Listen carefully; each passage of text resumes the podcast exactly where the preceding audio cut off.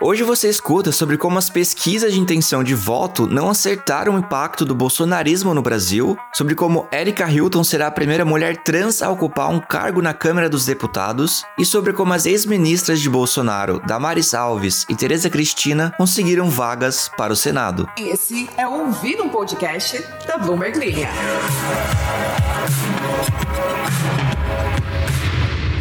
Um dos assuntos mais comentados nos grupos de WhatsApp na noite deste domingo foi a diferença de desempenho entre o que apontavam os principais institutos de pesquisa e os resultados das urnas.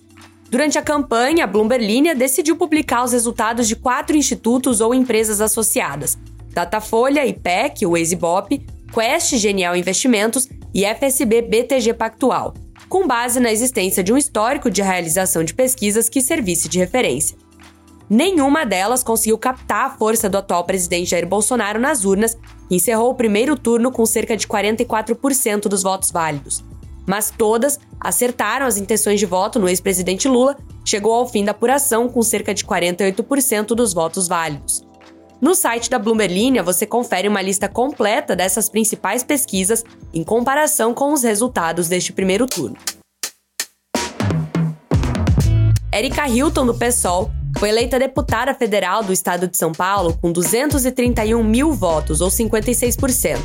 Essa é a primeira vez que uma travesti vai ocupar o parlamento e a primeira vez que uma mulher negra transgênero vai representar São Paulo.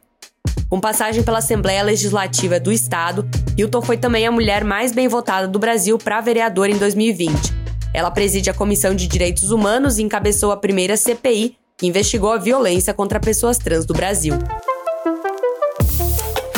A ex-ministra dos Direitos Humanos, Damares Alves, do Republicanos, foi eleita senadora pelo Distrito Federal com mais de 600 mil votos, desbancando Flávia Arruda, do PL, também ex-ministra do governo de Jair Bolsonaro, do PL, comandava a Secretaria de Governo.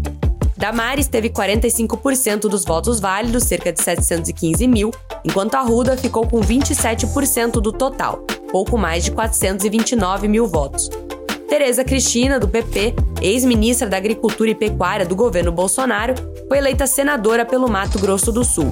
Ela teve 60% dos votos válidos, quase 830 mil votos.